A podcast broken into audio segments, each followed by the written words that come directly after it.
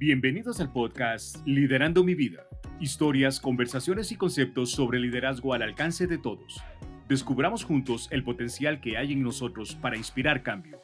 Comencemos.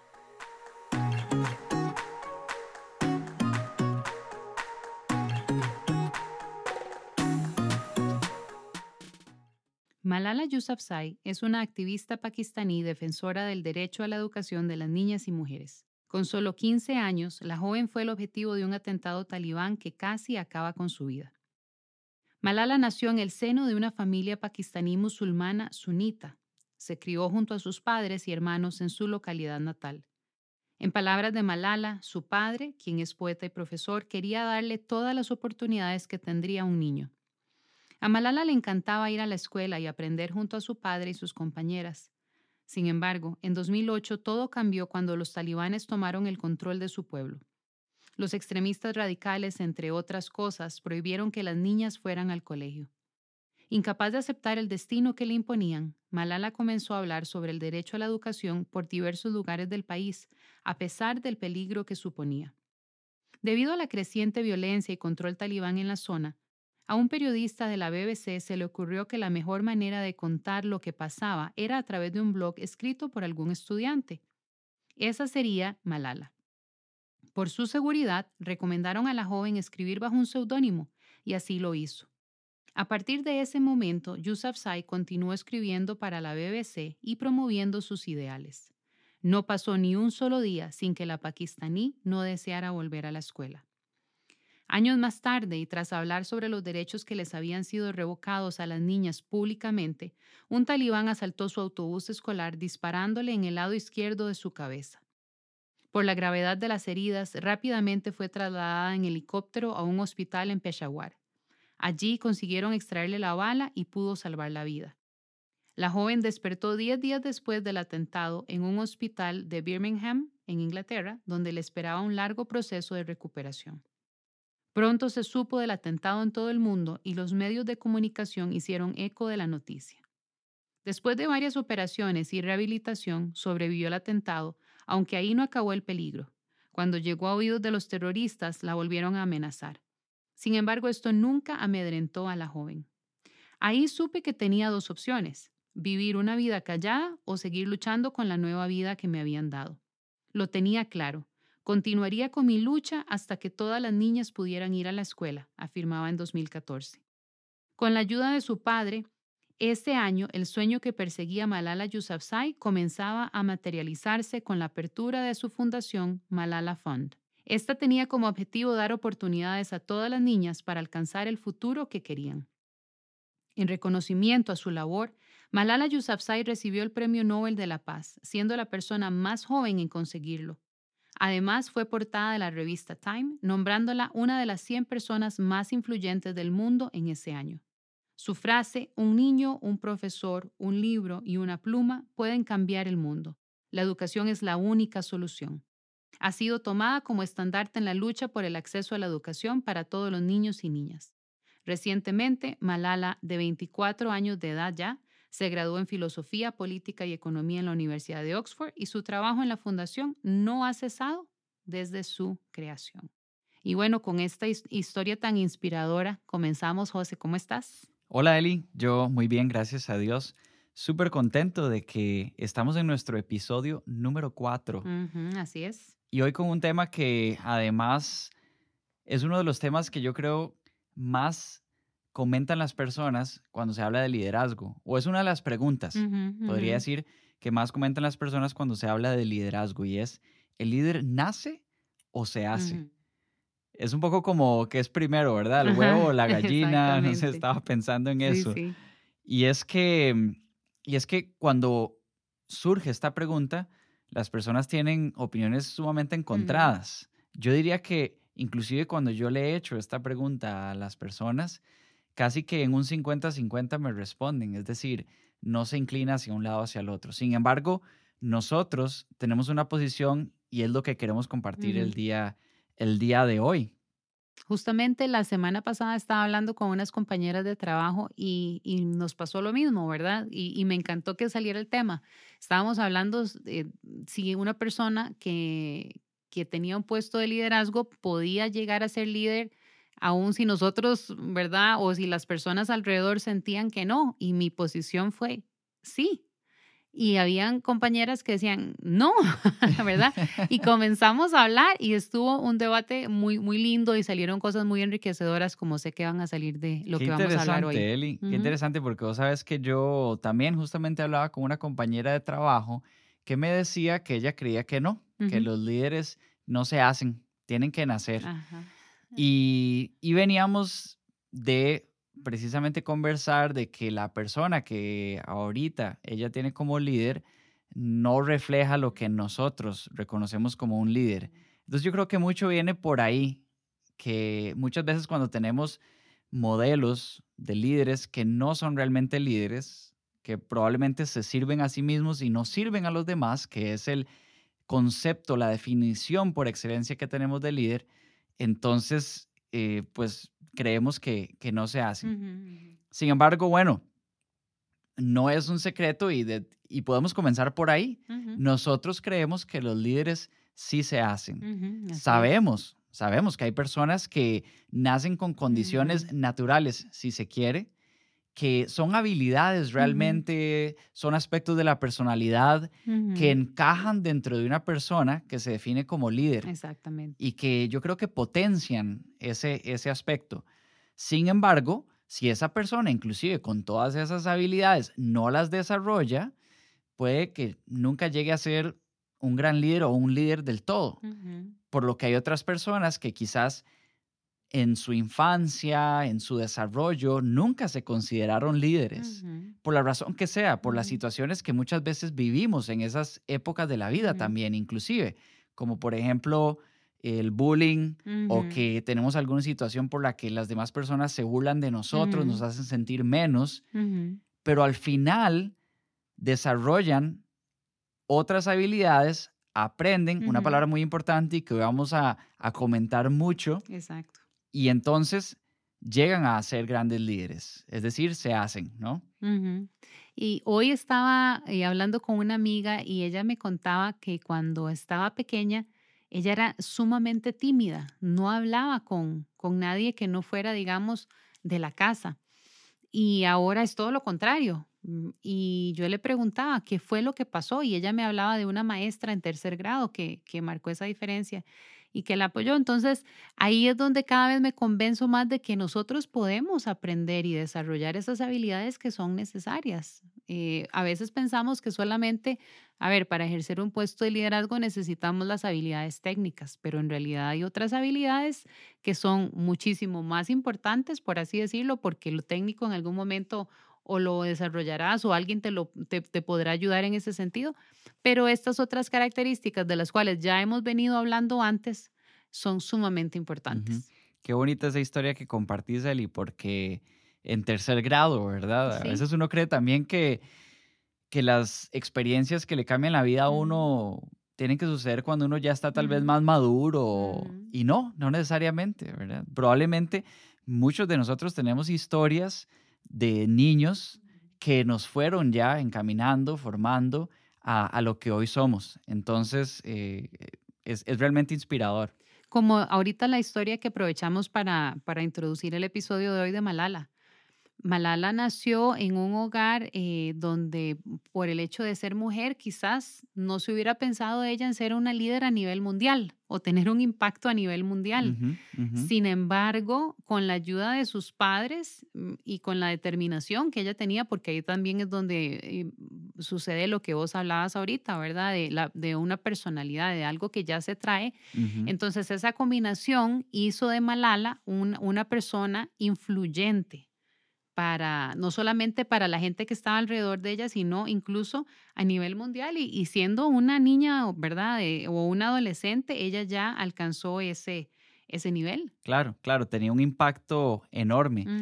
Y bueno, yo me imagino que muchas de las personas que quizás piensan que los líderes nacen, no se hacen, y ya nos escucharon decir que nosotros creemos que se hacen, en este momento se están preguntando, pero bueno, entonces explíquenme cómo, se, hacen, ¿verdad? ¿Cómo se hacen? Y yo creo que eh, no existe una fórmula para desarrollar líderes, Pero hay un autor anónimo que precisamente dice, liderazgo es un conjunto de hábitos y actitudes que uno puede adquirir. Y me llama la atención porque precisamente se refiere a lo que vos estabas mencionando. Los hábitos y las actitudes pueden ser técnicas, pero en muchas ocasiones no lo son. Tienen que ver con habilidades como, o actitudes, eh, refirámonos a actitudes como empatía, porque para que uno pueda impactar a las demás personas, y había una frase de John Maxwell por ahí, creo que la mencionamos en uno de los episodios, que decía, parafraseando, porque no la tengo aquí textual, pero decía que para que una persona te preste atención o puedas impactar la vida de una persona, primero esa persona tiene que saber que realmente le importás. Exactamente. ¿Verdad? No habla de que tiene que saber que vos sabes mucho o de que muéstreme los títulos del tema en el que usted me está capacitando o del que usted me está hablando para que entonces yo pueda creer en usted, sino es que le importa, ¿verdad? Y tiene que ser de una manera genuina. Y cuando eso se da, entonces mi atención está sobre esa persona, mi admiración y es cuando puede influir en la otra persona, Exactamente. ¿verdad? Y, y, el, asunto, eh, el asunto acá es que, vamos a ver, no es que estamos diciendo necesariamente que solamente puede ser de una u otra forma. Nosotros estamos abiertos, como lo dijiste al inicio, de que creemos de que hay personas que pueden nacer ya con características eh, que les ayuden a ser eh, mejores líderes en este sentido. Eh, pero también creemos, y, y esa es la, ese es el propósito en realidad, ¿verdad?, de este podcast, de convencer a las personas de que todos tenemos la capacidad de desarrollar esas habilidades de las que vos estás hablando ahorita, esas cualidades, esas características que nos pueden ayudar a convertirnos en líderes. Y yo creo que entonces hay una palabra que precisamente ya mencionamos y que dijimos, vamos a volver aquí, que es clave. Y ese es el, yo creo que es el principio para poder desarrollar estas, estas habilidades y es aprender. Aprender y todos los sinónimos de, lo que, de lo que significa aprender. John Maxwell precisamente tiene una frase que dice, si quieres liderar, tienes que crecer. Los buenos líderes nunca dejan de aprender. Así es. Y aquí hay varias, varias palabras que quisiera destacar. La primera es que hay que crecer y cuando hablamos de crecimiento, tenemos que mencionar y siempre va a ir de la mano el hecho de que voy a salirme de mi zona de confort para poder crecer. No puedo crecer cuando estoy en una zona de confort, cuando todo está bien, cuando nada me reta. Y para que yo pueda ser retado, para que yo pueda desarrollar nuevas habilidades y pueda aprender en el proceso, tengo que pasar por situaciones que no necesariamente me van a gustar mucho, que me van a incomodar en el aspecto que sea. Entonces, eso es muy importante. Los líderes son personas o más bien para poder empezar a desarrollar estas habilidades, tengo que ser consciente y tengo que ser intencional, esta palabra me encanta, tengo que ser intencional en buscar salir de esa zona de comodidad en la que estoy para poder crecer. Y entonces voy a ir aprendiendo en el proceso y todo ese aprendizaje son esas habilidades que voy a ir desarrollando. Recapitulemos entonces. lo primero que creemos que una persona tiene que hacer para convertirse en un líder es eh, tener el deseo de aprender o ser intencional en su aprendizaje. Porque no es aprender por aprender, es tener un propósito detrás de ese aprendizaje. Exactamente. Y hay otra palabra que me encanta, que se está utilizando mucho hoy en día, que es curiosidad. Eso es una actitud, precisamente, hablando de las habilidades y actitudes de un líder. Una actitud es, ser curioso. Y por eso es que decíamos que no existe una fórmula, porque nosotros no podríamos en este momento, como, como si fuera algo matemático, decirle a las personas, bueno, eh, dos más dos va a dar cuatro, porque el camino que cada uno tiene que recorrer, es más, el camino que cada uno va a recorrer y que hemos recorrido, siempre va a ser distinto. Va a ser único para cada persona. Exacto, por eso es que lo primero es esa, esa capacidad o ese deseo de aprender y a partir de ahí casi que lanzarse a la vida para poder identificar esos aprendizajes, ¿no? Y desarrollarlos. David Fishman, me encanta, dice, la disciplina es el puente entre lo que eres y lo que anhelas ser. Y yo creo que entonces esta podría ser una segunda característica o un segundo paso para poder desarrollar esas habilidades de liderazgo. Tenemos que ser disciplinados, primeramente intencionales, pero también tenemos que ser disciplinados. No puede ser algo que cuando me encuentre con el primer problema, la primera situación complicada, lo voy a dejar botado. Lo voy a dejar, ya en realidad no lo quería, demasiado, eh, como dicen, demasiado difícil, ¿verdad? No me quiero incomodar tanto. Tengo que ser disciplinado en alcanzar ese, ese propósito. Ok. Y aquí hay una frase muy linda también de, de Vince Lombardi que dice, los líderes no nacen, se hacen y se hacen de la misma manera que todo lo demás, a través del trabajo duro. me encanta, me encanta. Y me reí, me reí antes de que terminara la frase porque justo la estaba leyendo en las notas y, y no pude evitar, eh, o sea, es tan real. Es una frase que es cierto, ¿verdad? Es que todo en esta vida cuesta. todo lo que usted se quiere eh, o quiere, perdón, necesita de trabajo. Eh, ¿Qué le decían a uno? ¿Quieres el, el que quiere celeste? Que le cueste. Que le cueste. ¿Verdad? y es que sí, es cierto, y es, es la clásica, eh, la, clásica, no existe secreto para el éxito, ¿verdad? Eh, es decir, o, o no existe secreto para alcanzar lo que, no sé, personas que nosotros consideramos exitosas han alcanzado en la vida. Se requiere de trabajo, ¿verdad? ese, ese, eso es lo que nos va a llevar del punto A al punto B, definitivamente. Y esto es, ¿verdad? Va muy de la mano con eh, la disciplina. Algo importante también aquí a rescatar, que ya, que ya lo, lo hemos hablado, hemos hablado de, de, crecimiento, de aprendizaje, de disciplina, de trabajo duro. Vos hablabas ahora de las actitudes, por ejemplo, de la empatía. Y tal vez, José, rescatar algo que hemos venido hablando ya en los episodios anteriores, el servicio.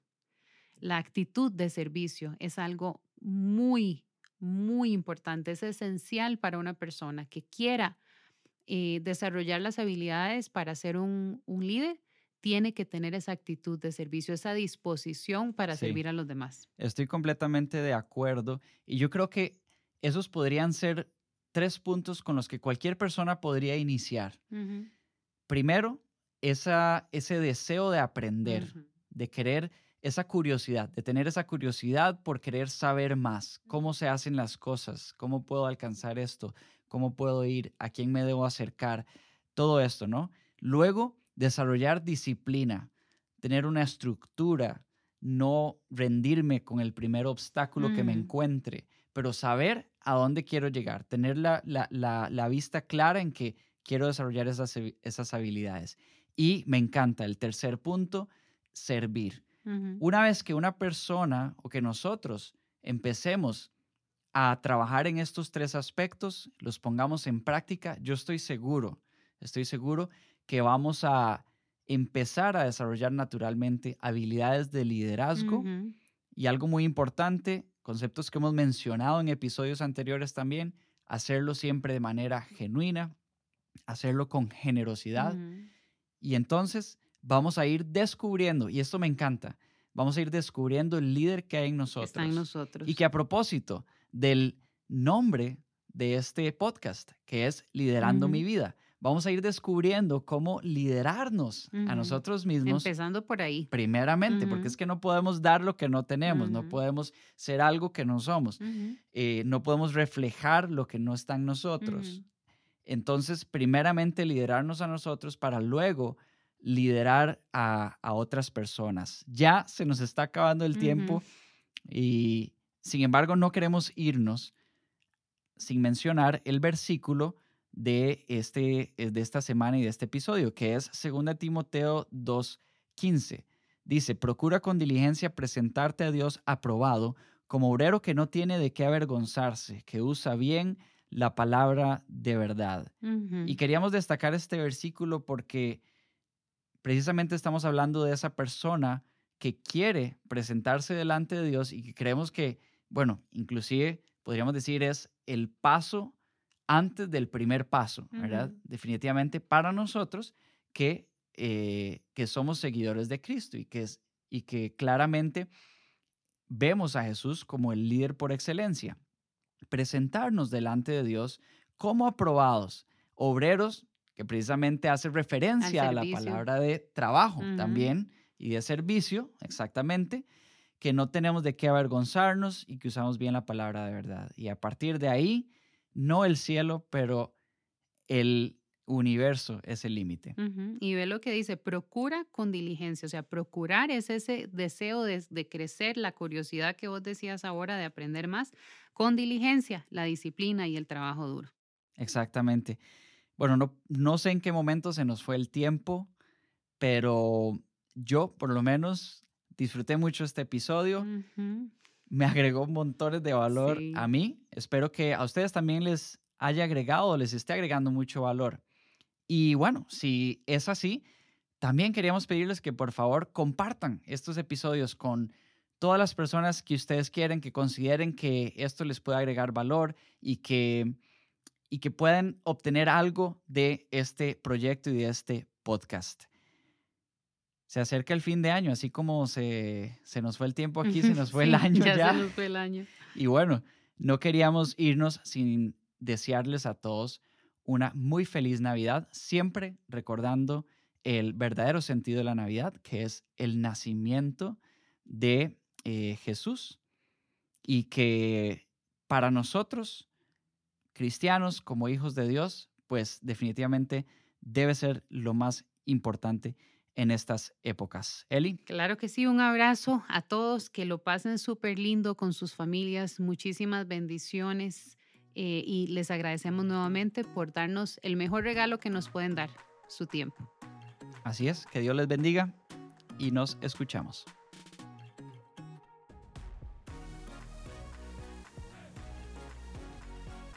Gracias por habernos acompañado en este Un Proyecto de Vida Abundante Heredio. Nos vemos en el próximo episodio para continuar juntos este viaje de crecimiento personal y recuerde, liderando mi vida, inspiro cambio. Que Dios les bendiga.